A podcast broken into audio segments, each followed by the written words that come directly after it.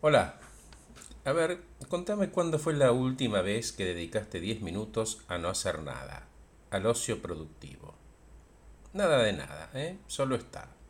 Ni recordar, ni pensar, ni planear, nada. Si lo hicieras, estarías usando la misma mente que usás para concentrarte y para desempeñarte lo mejor posible en todo lo que haces. Pero esta vez es para hacer nada. La realidad es que estamos tan distraídos que ya no estamos presentes en el mundo complicado en el que vivimos y en este proceso perdemos, por ejemplo, salud.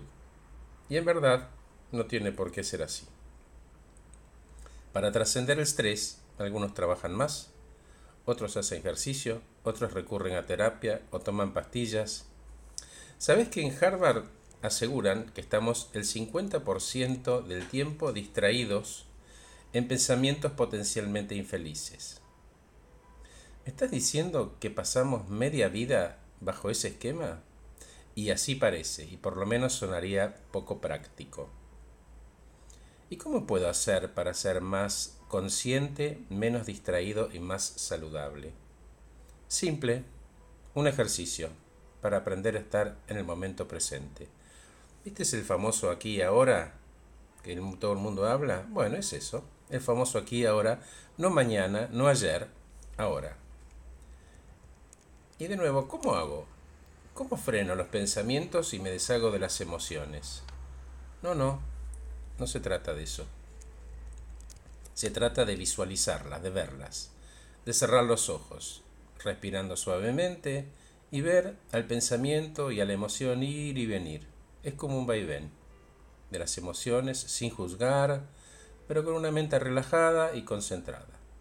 Si no hace falta, nada de velas, ni posición de loto, ni Buda, nada.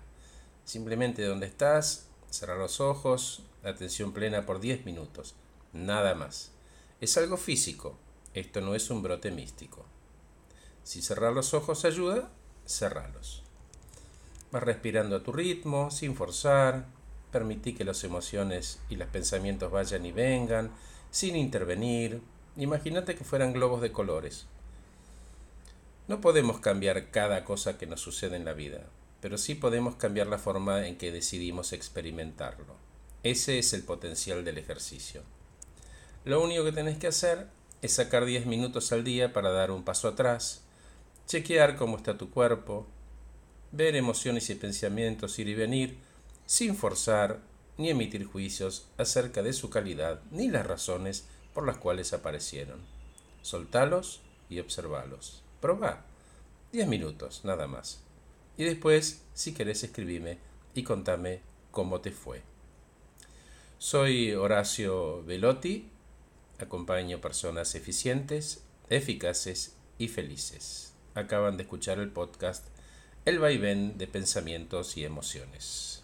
Gracias por escucharme, que estén muy bien.